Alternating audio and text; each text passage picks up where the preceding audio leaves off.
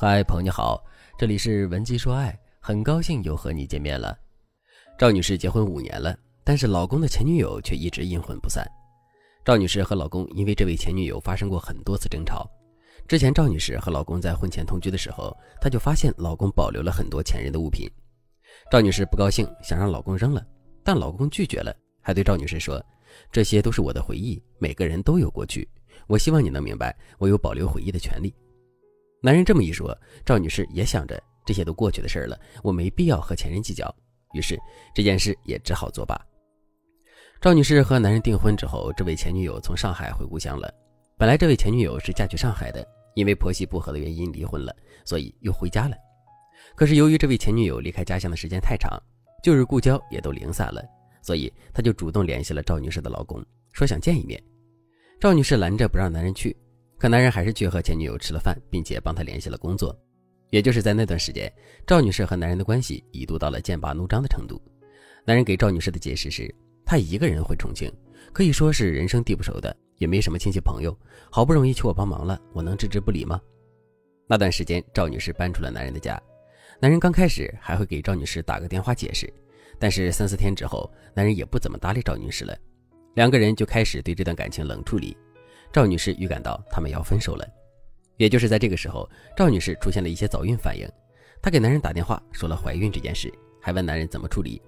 男人就说：“我们再想一想。”大概一周之后，男人打电话给赵女士说：“那我们结婚吧。”于是赵女士和男友就这样结了婚。结婚之后，两个人很默契的都不提前女友这件事。但结婚一年半，赵女士的女儿刚出生，这位前女友又出来作妖了。有天晚上，赵女士刚哄着女儿睡着，老公就接到前任电话，对方说自己发高烧了，想让男人送她去医院。男人二话不说就开始穿衣服，赵女士拦着他说：“他又不是只认识你一个人，发烧了先给父母打电话呀，怎么就先给你打电话呢？你觉得你该去吗？”男人却火急火燎地说：“他父母年龄大了，肯定不能让老人家担心呀，而且他这边真没什么朋友。”说着，男人就出了门。赵女士一个人坐在床上哭出了声。前女友阴魂不散的问题从婚前持续到了婚后，赵女士也为这个问题爆发过，和男人争吵过，冷战过，但是收效甚微。赵女士突然意识到，男人自始至终都没有放下前任。第二天早上，男人回家了，看着妻子眼睛里的泪痕，他有些愧疚地解释说：“你看，你又胡思乱想了。昨天在医院里，我忙前忙后的，早上四五点的时候才出来，我已经给他父母打过电话了。”这次赵女士没说话，她默默地收拾好行李，带孩子回娘家了。而老公看着赵女士收拾行李，在一旁不敢吱声。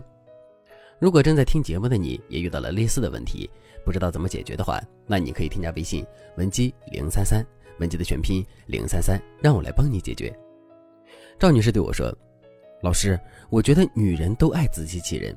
实话跟你说吧，婚前我和她不是冷战过一段时间吗？后来发现怀孕，我们就结婚了。”其实，在我们冷战的那段时间里，他和他的前女友基本上已经在一起了。他的好多同学还有兄弟都跟我暗示了这件事。要不是因为怀孕了，我们俩这段缘分早就终止了。我当时觉得，男人最终选择了我和孩子，是因为我们在他心里更重要，所以我就义无反顾地走进了这段婚姻，因为我的确更爱他。我以为男人婚后会改变，但没想到他心里装着谁是骗不了人的。我现在非常后悔，我当时睁一只眼闭一只眼嫁给他的决定。我能理解赵女士的心情。我之前一直跟大家说，女人婚前一定要擦亮眼睛，不要自欺欺人，更不要带着矛盾和问题进入婚姻。很多男人和女友吵架之后，觉得自己实在是哄不了女朋友，就会求婚。他们觉得只要求婚了，就能表达自己的爱，那不管自己犯过什么错，女人都会原谅自己。可实际上，如果婚前那些让女人头痛的问题没有解决，你们带着这些问题走入婚姻，那婚姻的幸福度又有多少呢？就像案例中的赵女士夫妇，婚前没有把问题谈清楚，婚后就一地鸡毛。即使赵女士的老公没有实质出轨，他表面上找了一系列冠冕堂皇的借口来为自己开脱，可实际上他也知道自己做的不对，他也知道自己到底在做什么，只不过他不想背上沉重的道德包袱，所以他的那些不断靠近前任的借口，既是糊弄赵女士，也是安慰自己。所以赵女士现在最佳策略是以下几点：第一，不要再指责男人的动机，而是诉说自己的感受。在整件事情里，男人肯定是有错的，但是你指责他的时候，他为了掩饰自己的动机，肯定会用大量的说辞来为自己辩解。有时候，男人还会在和你沟通的时候模糊重点、转移焦点。比如，你质问男人为什么要和前女友保持密切的联系，男人就会回避这个话题，直接跟你说：“我又没出轨。”如果你顺着他的思路，就他没出轨这个话题进行了讨论，那你一万年也赢不了他，甚至他还会给你反扣一个诬陷他的帽子。所以，女人在这个时候应该采取的策略就是诉说自己的感受，诉说男人的行为给你给这个家造成的影响。告诉他，如果他继续这样下去，他会面临什么样的后果？只有这样的话术，才能让男人意识到问题的严重性，让他在内心做出抉择。第二点，适当的宣示主权。我们在说出轨案例的时候，总会告诉原配，你和老公之间的感情才是最重要的。如果你一直把眼睛盯在驱赶小三上，那么你驱赶得了一个，还有第二个。但我们这样说的目的是为了让原配搞清楚重点在哪里，而不是让你完全放任小三。